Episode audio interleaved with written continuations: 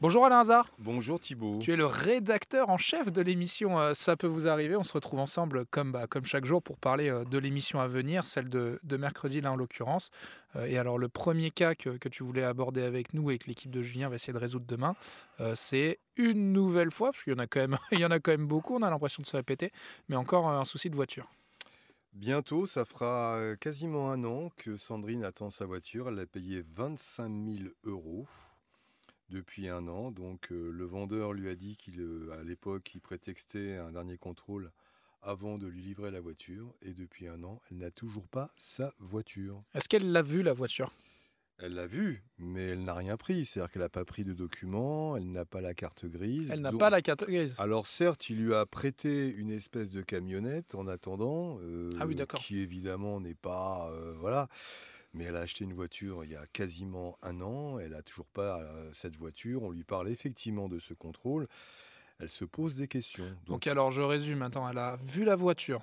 Elle n'a aucun document qui atteste que c'est sa voiture.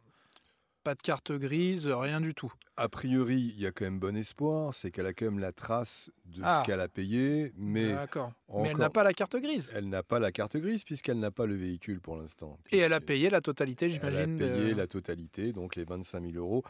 Pour être précis, c'est une reprise, c'est-à-dire qu'elle a, re- elle a, elle a fait un échange du prix de sa voiture contre le prix de ce véhicule qui n'est pas 25 000 euros, mais en faisant le calcul, ça fait, ça fait une valeur de 25 000 euros.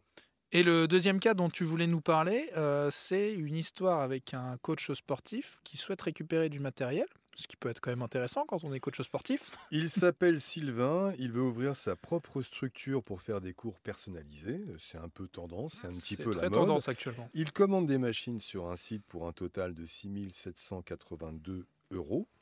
Problème, c'est qu'on lui envoie depuis 9 mois des éléments au compte-gouttes, mais que depuis 9 mois, il n'a pas donc euh, la totalité de, de ce qu'il a commandé pour créer sa propre structure et que pour l'instant, il peut rien faire. Ce qui est très embêtant quand on souhaite en plus commencer euh, sa nouvelle activité. Il veut se lancer effectivement dans le, co- dans le coaching sportif à domicile. Et s'il manque des pièces, euh, il ne peut rien faire. Eh ben, merci Alain Hazard. Rendez-vous dans l'émission euh, 9h sur RTL pour essayer euh, de résoudre ces cas avec Julien Courbet et toute son équipe. À bientôt Thibault.